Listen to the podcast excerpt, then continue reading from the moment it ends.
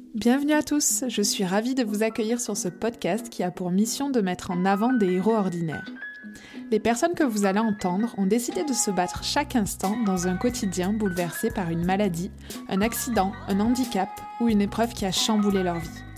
Je m'appelle Pauline, je suis sensible depuis toujours aux histoires et parcours de vie atypiques et j'ai décidé qu'il était temps de mettre à profit mon accent chantant pour faire ce que j'aime le plus au monde partager et échanger avec des personnes remarquables et inspirantes. J'espère que ces témoignages vous aideront à mieux vivre vos petits et grands pépins. Je vous retrouve aujourd'hui pour vous partager la suite de ma conversation avec Lucie Carrasco. Si vous n'avez pas écouté la première partie, je vous propose de l'écouter avant d'écouter cet épisode afin de ne pas passer à côté des messages que souhaite transmettre mon invité du jour, Lucie Carrasco.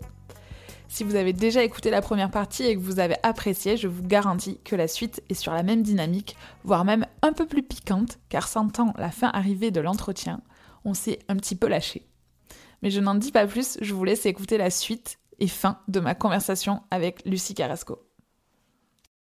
Euh, je vais passer du coq à l'âne. Fin 2022, tu as sorti une bande dessinée qui s'appelle Le Tour du monde de Lulu avec euh, Jérémy Michalak et Jean Datry, ton mari qui a réalisé tous les dessins et qui raconte justement euh, vos folles aventures euh, autour du monde. Alors, ça fait quoi d'avoir son propre personnage de bande dessinée? Ah, C'est génial. Surtout que, ben, comme tu as pu le constater, elle est hyper bien illustrée. Mon mari est dessinateur, en fait. il avait déjà publié sa propre bande dessinée il y a quelques années. Du coup, je suis très fan de, de son dessin. Et ce sont pas les yeux de l'amour, mais c'est en toute objectivité que je dis que c'est un, excellent artiste qui ne fait pas que de la bande dessinée d'ailleurs, il fait de la peinture, du, euh, du, dessin, des illustrations diverses et variées. Mais en bande dessinée, il est très très bon et très fort pour arriver à donner de la vie à un personnage en trois coups de crayon, il est assez incroyable. Bah, du coup, avec Jérémy, on s'est dit, mais pourquoi on fait pas. Enfin, Jean, toi, tu dessines des BD, mais vas-y, viens, on fait ça, quoi. Et du coup, c'est une BD hyper colorée, hyper, euh, hyper drôle. Elle est vraiment. Enfin, en gros, ceux qui aiment nos, documentaires ne peuvent que aimer la BD parce que c'est le même genre d'humour. C'est ça, j'allais te dire, moi je l'ai lu et euh, ce que j'ai aimé, c'est qu'on retrouve vraiment vos personnalités dans la BD. C'est vraiment euh, ben, la bande dessinée de, vos voyages, donc il y a les mêmes, on va dire, les mêmes anecdotes. C'est votre humour. Et puis après, si on peut rajouter euh, allez, des petits points bonus, J'adore le fait que ben, le héros soit une héroïne, toi, et qu'en plus c'est une héroïne à roulette. Ce qui, honnêtement, euh, dans le monde de la bande dessinée, euh, je pense qu'il n'y en a pas 36 des BD comme ça. J'en connais pas d'autres, en tout cas, d'héroïnes de BD à. Donc, euh, je mettrai dans les notes de l'épisode le lien de, pour, bah, pour la commander, en fait, s'il y a des gens que ça intéresse. Et surtout, s'il y a des librairies qui sont intéressées pour distribuer en France ou pour faire même des séances de dédicaces. Pour l'instant, on est en vente en, que en ligne sur Internet et dans deux librairies, une en France et une en Belgique une à Bruxelles et une à Valence, mais on aimerait beaucoup être distribué dans plus de librairies, peu importe où en France, mais euh, d'être en rayon. Euh, alors oui, euh, tout ce qui est Fnac, le site, grande, grande distribution, c'est super, mais les petites librairies, c'est chouette aussi. On peut même nous apporter vous les apporter en main propre et vous les dédicacer, ce serait... Non, c'est un truc qu'on aimerait beaucoup, mon, souhait, enfin notre souhait en tout cas, euh, sur ce projet avec, euh, avec Jean et Jérémy, c'est de, que cette BD euh, fasse encore le tour du monde, ça s'appelle le tour du monde de Lulu, et on voudrait que la BD fasse le tour du monde, en tout cas le tour de la France, ce serait déjà cool. Et, et voilà, je suis hyper contente parce que je suis hyper cartoonisée. Cartoonée Cartoonisée? Je sais même pas si c'est un verbe. mais en tout cas, le personnage est trop mignon et, et en fait, il me ressemble. oui. Je suis toute ronde, toute. Euh... J'ai mes grands yeux, mes gros talons et tout. Et, c'est. Euh... Ouais, non, non. Et, mon, mari est très. Je suis très, très fière de, de, son travail. Je suis très fière de cet album. Et on est très heureux de dire qu'on est en train d'écrire euh, la suite et qu'il sera une histoire complète. Parce que là, on est sur, en gros, une page, un gag. Et en général, c'est soit des anecdotes qui ont eu lieu dans nos précédents voyages, soit d'autres qu'on a inventées dans d'autres destinations parce qu'on a écrit. Euh, on a écrit, on a un peu euh, inventé certaines destinations pour, euh, pour, euh, pour rire, simplement pour alimenter. Et, et, la prochaine sera une histoire complète, donc pas une page un gag, mais ouais. Et je pense que ça sera sympa aussi. Et c'est quand l'adaptation de ta vie en film? Écoute, c'est drôle, mais ma sophrologue m'en a parlé. J'ai une sophrologue qui m'a dit J'imagine ta vie en film, j'ai une vision, j'ai un flash. Je pense que ta vie va être adaptée en film.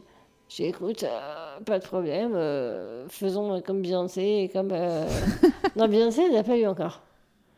Donc, moi, Euh, je sais pas. Bon, je sais qu'il y a le, le- on appelle ça un, un biopic, biopic, voilà. biopic de Céline Dion Ouais, récemment. ouais.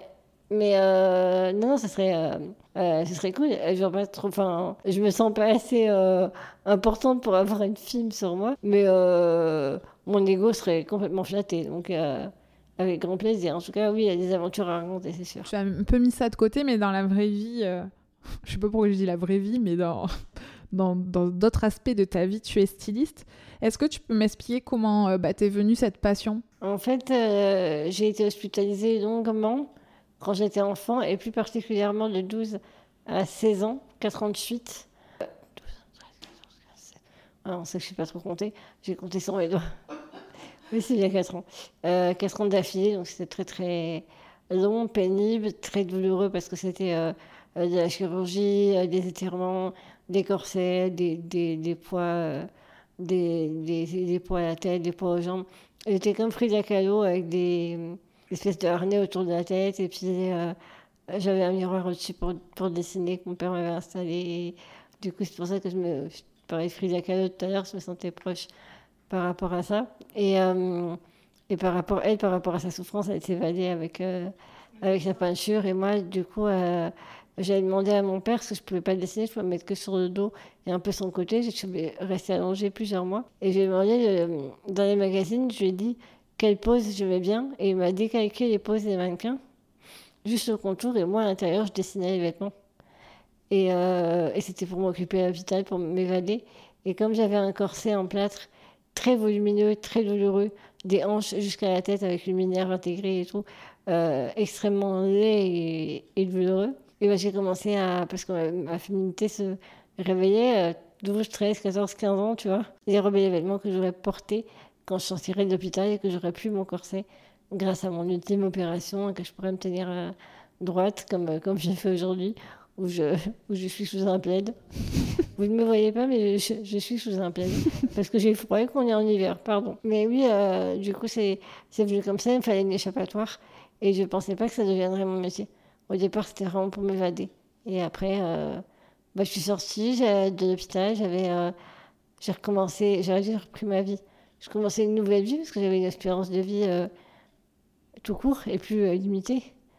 Et du coup, j'ai j'ai voulu continuer. Je me suis dit, bah, finalement, j'ai envie d'être euh, de styliste et continuer à, dessiner, à, créer comme ça. Et du coup, euh, du coup voilà, je, euh, je me suis retrouvée à une rentrée scolaire sans, sans école parce que discrimination par rapport à mon handicap. On est dans les années 2000 et euh, c'est pas encore glamour.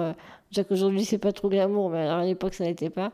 On m'a prétexté que des problèmes d'accessibilité pour me refuser dans les écoles où je voulais me spécialiser. Et du coup, je me suis retrouvée à une rentrée scolaire euh, sans rien, sans, sans école, sans collège, sans, sans, sans lycée, sans, rien. On avait mis en place avec mon père pour justement que je passe 4 ans à l'hôpital pour avoir une meilleure santé, pour pouvoir intégrer un, cursus scolaire normal et vivre ma vie, bah, ça retombait à l'eau parce que bah, du coup, mon père était toujours bloqué avec moi à la maison parce que je pouvais pas être toute seule. Parce que...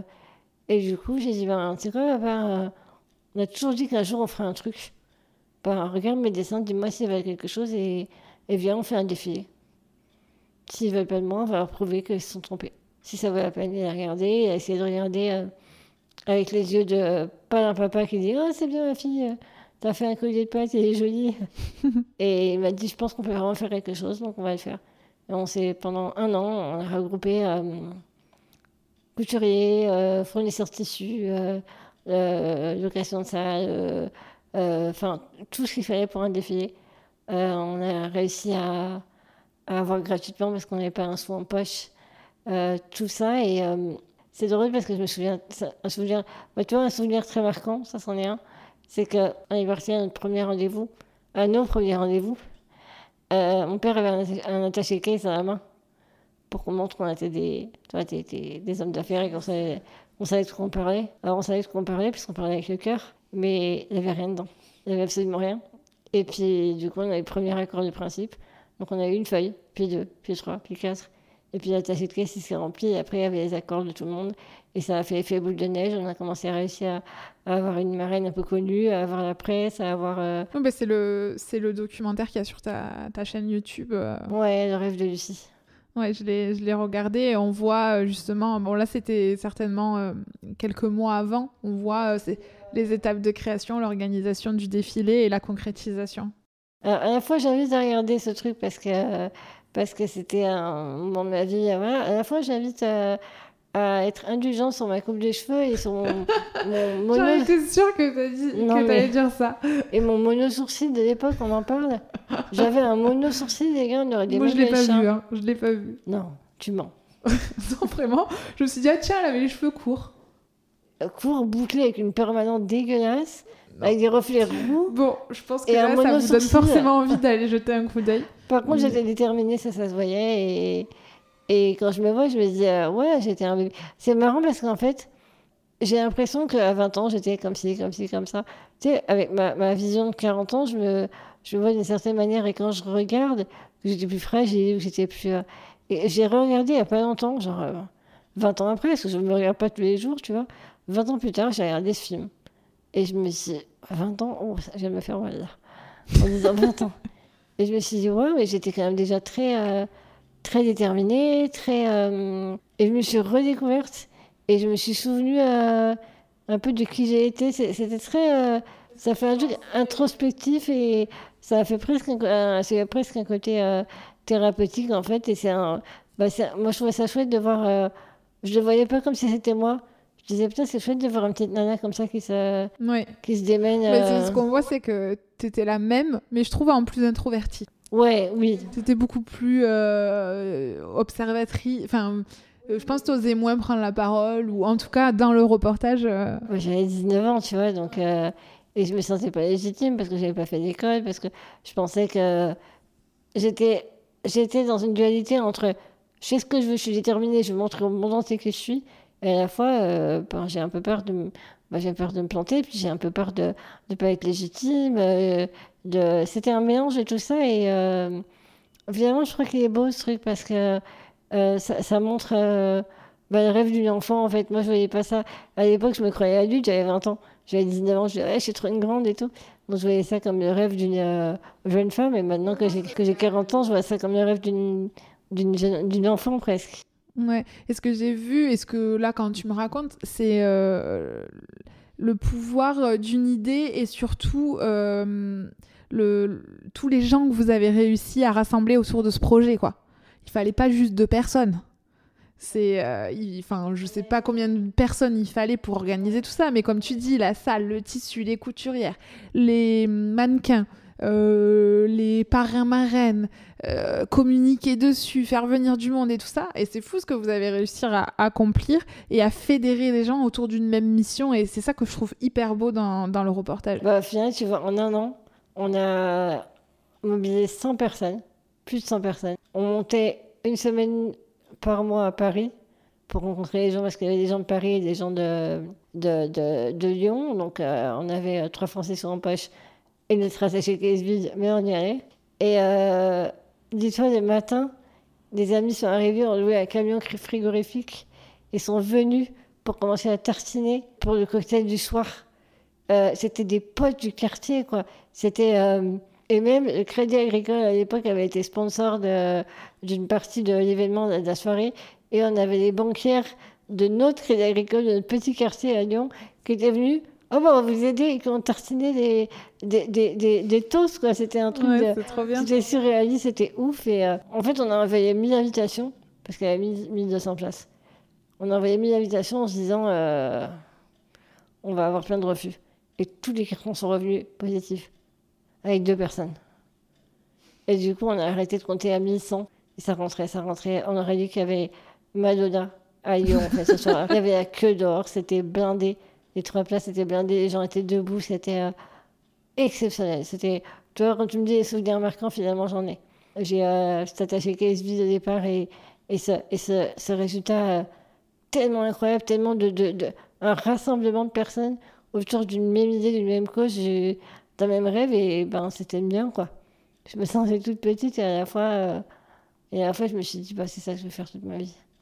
Et puis finalement, la vie fait plein de choses, mais, en tout cas, ça, je pourrais jamais oublier. Et puis, je, je reste passionnée par la mode, même si je travaille plus euh, dans la mode aujourd'hui. J'espère bien y retravailler un de ces quatre. Euh, et peut-être, je sais pas, collaborer avec une marque ou autre, mais euh, c'est juste que ma vie, les opportunités m'ont emmené ailleurs pour le moment et que j'adore ce que je fais aujourd'hui.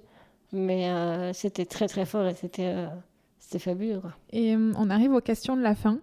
As-tu un livre, un podcast, un film ou une musique que tu as envie de nous conseiller? Je suis une fan de Pedro Almodovar, donc j'aime tous ses films.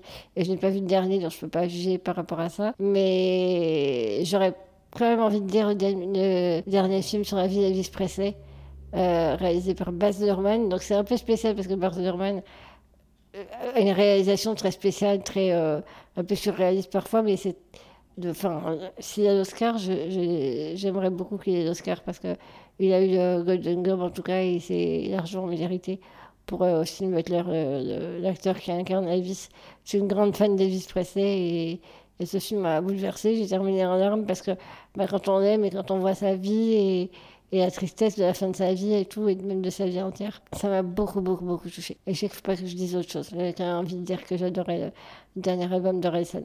Oui, c'est vrai. Je, je l'écoutais en, en, venant. Genre de ouf. Non, mais je suis euh, fan de Relson. Euh, je suis grande fan de Relson. As-tu une citation ou un mantra qui te motive au quotidien? Ben, on Dans un de mes documentaires, j'ai dit La vie, c'est maintenant. Et du coup, on, on m'associe cette phrase tout le temps. C'est pas moi qui l'ai dit, c'est. Euh, on me dit souvent, ah, toi, tu nous fais réaliser que la vie, c'est maintenant. Donc, la vie, c'est maintenant. Euh, sais pas tellement formulé comme un mantra, tu vois, mais genre. Carpe diem un petit peu. sinon, ma citation préférée, c'est euh, c'est euh, que je te disais tout à l'heure de Mark Twain. Euh, il savait pas que c'était impossible, alors ils l'ont fait. J'aime bien euh, rester loin de, des personnes négatives, ils ont un problème à toutes les solutions. ah ouais, elle est bien, ouais. Merci. Est-ce qu'il y a un sujet dont on n'a pas parlé et que tu aimerais aborder? Mon chat? Tu veux pas? Si tu as parlé de ton chat, Elvis. Oui. Bon, peut-être pas parler de mon chat, si. Comme tu veux. C'est ton podcast? Mon chat s'appelle Elvis. Il a, 8, il a 9 ans maintenant. J'ai un très grand amour pour les animaux parce qu'ils sont apaisants, parce qu'ils n'ont pas d'a priori. Moi, j'en parlais dans le documentaire sur, euh, au Pays des Caribous, enfin, au Canada pour le coup. Euh, c'est comme ça qu'on l'a appelé euh, documentaire, mais ils n'ont pas d'a priori sur les gens. Ils sont sans filtre en fait. Ils sentent la fragilité des gens. Moi, je sais que le cheval de ma sœur sent ma fragilité, il est plus doux avec moi. Euh, il m'a déjà posé sa tête sur mes genoux sans me faire mal. Les animaux ont un pouvoir et, c'est un des grands amours de ma vie et c'est pour ça que je, je les défends et défendrai toujours tout ce qui est association. Euh, si je pouvais euh, dévaliser une, animalerie et relâcher tous les animaux, je le ferais. Euh, mais ce serait la belle bois dormant un petit peu, parce que c'est pas comme ça que ça se passe, c'est pas un conte de fées.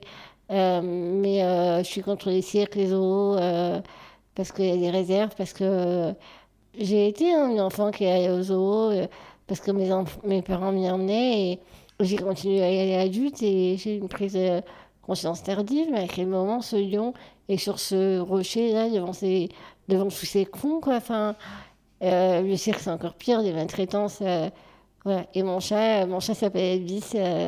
il est beau comme un dieu, il est tout noir avec une petite tache blanche comme, comme un curé ici. Et j'aimerais quand même dire que, que l'écologie est c'est lié, hein, parce que c'est bien parce qu'on mange trop de viande qu'on déforeste trop et que dans tout est lié, l'écologie et la surconsommation et la maltraitance animale, c'est hyper lié en fait. Et euh, c'est quelque chose que je, qui me laisse pas insensible. Euh, je surveille ce que je mange le plus possible. Euh, je fais truc tout bête, je bois, bois beaucoup d'eau de coco, mais l'eau de coco, quand elle est faite en Thaïlande par exemple, est nos cocos sont ramassés par des, des singes apeurés et torturés. Donc, euh, bah, je regarde toujours la provenance de ce que je mange. Euh, c'est pas facile hein, de, de, surveiller. Je mange très, très, très peu de viande, c'est très rare. Et je trouve, j'aimerais beaucoup, j'ai envie de euh, donner un souhait à la fin de ce podcast.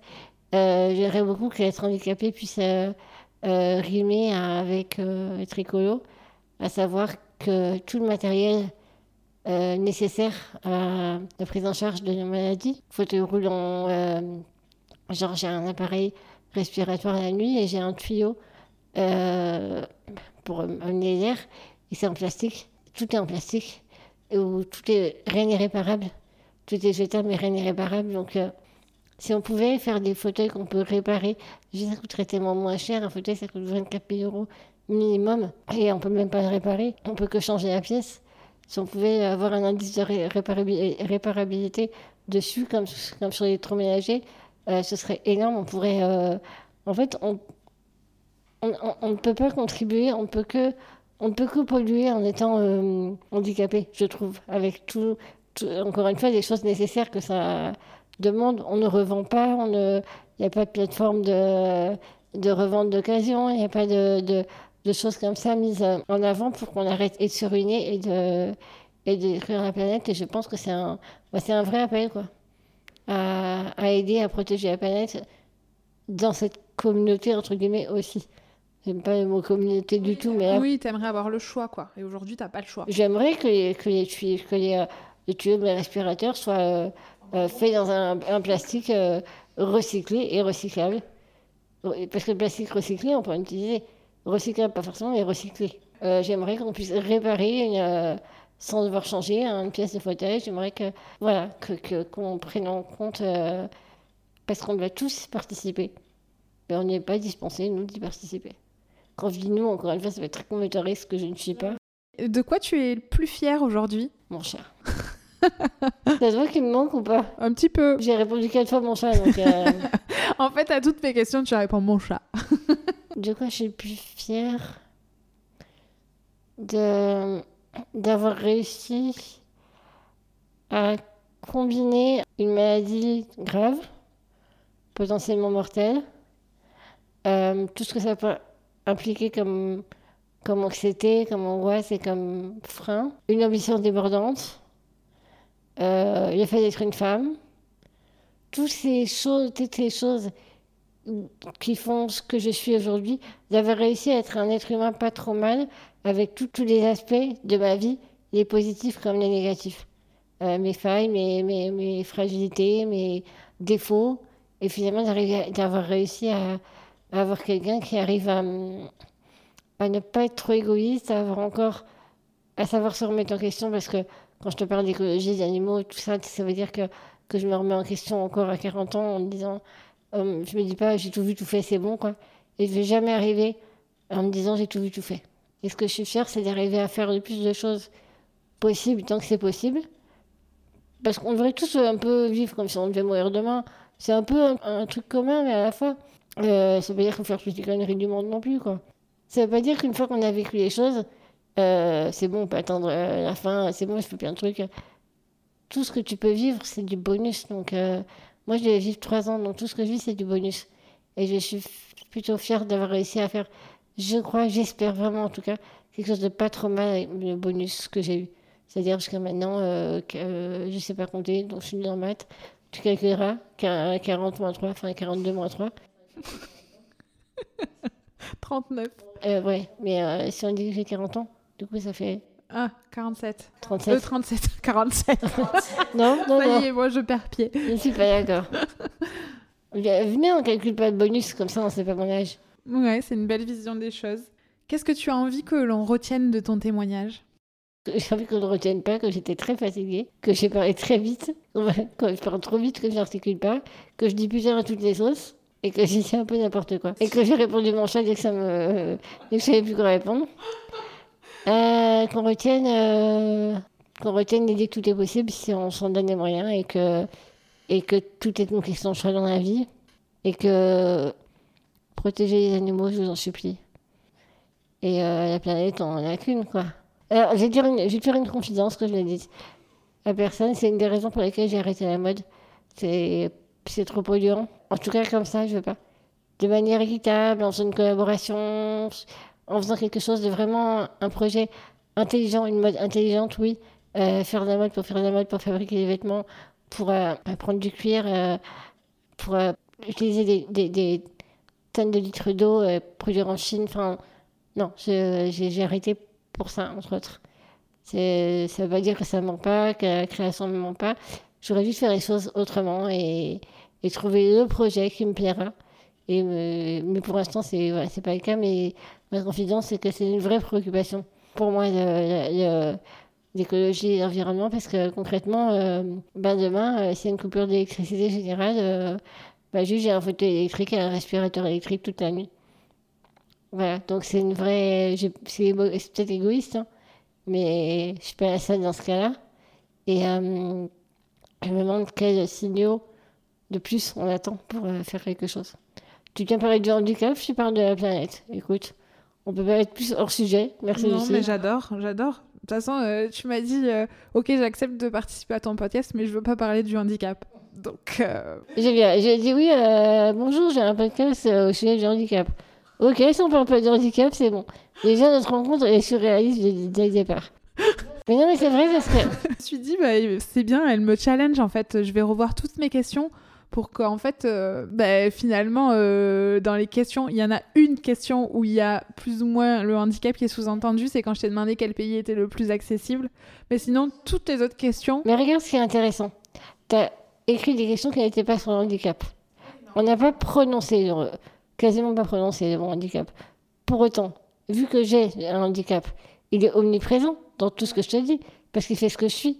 Ça veut bien dire une chose, mais ça va terminer là-dessus c'est que est inutile de nommer pour qu'il soit présent. Et si tu ne nommes pas, ça veut dire qu'il n'est pas plus important qu'un détail. Un détail qui a sa taille, qui, est conséquent, c'est vrai.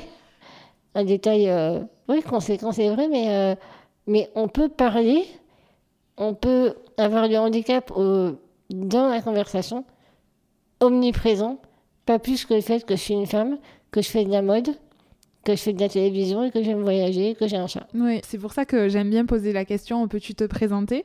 Et t'es pas la seule où euh, les personnes se présentent et ne parlent absolument pas euh, du fauteuil ou. Euh, Après, je vais juste dire que je suis pas du tout de ceux qui disent je suis comme les autres. Parce qu'il y a aussi des, gens très militants. Il y a des handicap, handicapés militants que, que j'aime pas. Il y a des messages que je n'aime pas du tout, que, que j'adhère pas. J'ai une vidéo sur Twitter ce matin mais moi, j'ai commenté comme quoi un handicapé n'empêche pas d'être con. C'est une, dame qui aide un handicapé à ramasser quelque chose. Euh, merci, mais je ne lui ai pas demandé. Et où consentement? Ok, et toi, ton consentement pour la filmer, et où quoi? Enfin, faut arrêter de cracher à la gueule de la bienveillance, en fait, sous prétexte que. voilà, ça m'a, hérissé les poings un peu. Mais euh, ce que je voulais dire, c'est que voilà, je ne suis pas euh, du tout à dire je suis comme tout le monde, ou on est comme tout le monde. Non, bah, déjà, ça se voit. pas comme tout le monde. Et, et à la fois, mais qu'est-ce qui est grave? C'est cool. Ça, ça, me ferait chier d'être comme tout le monde. Et ça veut dire quoi être comme tout le monde? Oui, en fait, chacun est unique. Donc j'ai pas envie de dire euh, ah moi je veux qu'on me considère euh, comme les autres. Euh. Non, je veux qu'on me considère comme moi dans mon individualité. Mais si on prend en compte mon handicap et qu'on y fait attention, j'apprécie beaucoup parce qu'il est présent. Donc quand je dis j'en parle pas, c'est pas dire que je veux l'occulter. Bien au contraire, sans lui, sans son handicap, je ne serais pas la personne que je suis aujourd'hui. Je n'aurais pas l'expérience que j'ai aujourd'hui. Donc, euh, je pas c'est génial d'être différent. C'est cool. Qu'est-ce qui est inspirant dans la vie? La différence, quand tu as quelqu'un à côté de toi, tu parles avec, vous avez les mêmes idées sur tout. Tu te fais vite en fait. Ce qui est intéressant, c'est que la personne à côté de toi est différente. Elle me dit Ah, moi, je fais comme ça. Ah, moi, je fais comme ça. Ah, putain, intéressant. Ah, je peux m'en inspirer. Voilà. Donc, pour moi, de, la différence découle l'inspiration. Et quand on dit une personne est inspirante, souvent c'est parce qu'elle est différente. Et moi, une personne inspirante, ça va être une personne différente parce qu'elle va avoir, euh, je sais pas, l'air d'un autre pays, du, euh, faire, euh, je, ne sais pas quoi, mais avoir une différence. Une différence, c'est c'est une putain de richesse en fait. Donc, ne pas stigmatiser le handicap, genre, oh, parler que de ça, le communautarisme, je déteste. Mais pour autant, euh, c'est bon, traitez-moi comme tout le monde. Ben non, en fait, tu t'ailleurs parce que t'es pas comme tout le monde, mais c'est cool de pas être comme tout le monde. Parce qu'avoir un fauteuil, avoir une béquille, non, c'est pas comme tout le monde. Les trois quarts des gens ne sont pas dans cette situation. Donc c'est différent. Mais qu'est-ce qui est grave? Oui, oui, t'as raison. Et je fais un peu le parallèle. Euh, avec euh, ce matin, j'ai vu un post féministe qui disait que bah, la galanterie, euh, c'était pas du tout féministe, que c'était machiste, parce que euh, donc de tenir la porte, euh, de voilà la galanterie. Parce qu'en fait la galanterie ça sous-entendait que la femme était euh, plus faible ou en dessous de l'homme. Et en fait je me suis dit merde moi j'aime bien quand même qu'on m'ouvre la porte et qu'on me... J'aime bien qu'on me drague, j'aime bien qu'on me... Bon, L'avantage c'est que j'ai pas du tout à prendre position, on est obligé de me tenir la porte. Même si je suis avec une fille, elle doit me tenir la porte. Donc comme ça, Mais euh, ouais, non, je suis d'accord avec toi. Et bon bah ça va, alors tout va bien. Euh, dernière question, qu'est-ce que l'on peut te souhaiter pour l'avenir? Que ma santé, ma vie personnelle me permettent de continuer à voyager et à faire ce que j'aime le plus longtemps possible. Une vie heureuse et harmonieuse avec euh, mon tout jeune mari, pas tout jeune dans l'âge, mais tout jeune parce qu'on on, ça fait six mois qu'on est mariés, et nos enfants, à savoir nos chats. Mais c'est tout ce que je te souhaite et euh, je te dis euh, merci infiniment Lucie d'avoir accepté euh, ma proposition et d'avoir répondu à toutes mes questions avec brio et patience. Avec qui? Non, c'est une blague. Pardon. Et passe le bonjour à ton chat de ma part. Ça serait fait. En fait, j'en ai deux. À tes chats, mais il y en a un que tu préfères. hein. Ah non, mais clairement. Parce que l'autre, c'est le chat de mon, de mon chéri. D'accord. De mon mari, maintenant. Il faut que j'arrête de dire chéri. Non, vraiment, chacun son chat. Euh, Je les aime tous les deux, bien sûr, même si je préfère le mien. Parce que le mien est plus beau et plus intelligent, euh, évidemment. Mais euh, ça serait fait. Il ne faut pas que j'oublie Michel. Il s'appelle Michel et Elvis. Très bien. Bon, merci infiniment et à bientôt. Je t'en prie. Merci. Oui, à bientôt, avec plaisir. Et voilà, cet épisode est terminé. Merci à Lucie Carrasco pour sa confiance et merci à vous pour votre écoute. N'hésitez pas à aller voir les notes de l'épisode pour en savoir un peu plus sur Lucie et ses voyages autour du monde. Une dernière chose, si vous avez aimé cet épisode et que vous souhaitez me soutenir, n'hésitez pas à laisser un avis sur Apple Podcast ou Spotify ou à en parler autour de vous. Cela m'aidera beaucoup à faire connaître Pépin Podcast. Merci et à très vite pour un prochain épisode. Oui, Michel, c'est lui qui a choisi. Il était bébé, on l'a eu, il était caché sous le, sous lit, il avait peur. On lui disait euh, Viens, viens. Il s'appelait. euh, Attends, il s'appelait comment? On lui l'a donné, il avait déjà un nom. Un pourri. On a, euh, Lover. Loverboy. Hein. Loverboy. Euh, machin. Puis après, on a essayé Bernard. Ensuite, vous avez con, on était à Bernard Montiel. Viens ici. À un moment, on fait Michel. Et il tourne la tête, il vient. Bon, Ok. ben voilà, il a choisi. Mon père s'appelle Michel et le père de mon mari s'appelle Michel. Donc le chat s'appelle Michel, tout est logique. Donc quand t'appelles Michel, t'as les trois qui viennent. C'est ça. et heureusement que Elvis ne s'appelle pas Jackie. Ça met deux secondes, mais t'as Voilà, je capté. mettrai la référence dans les notes de l'épisode.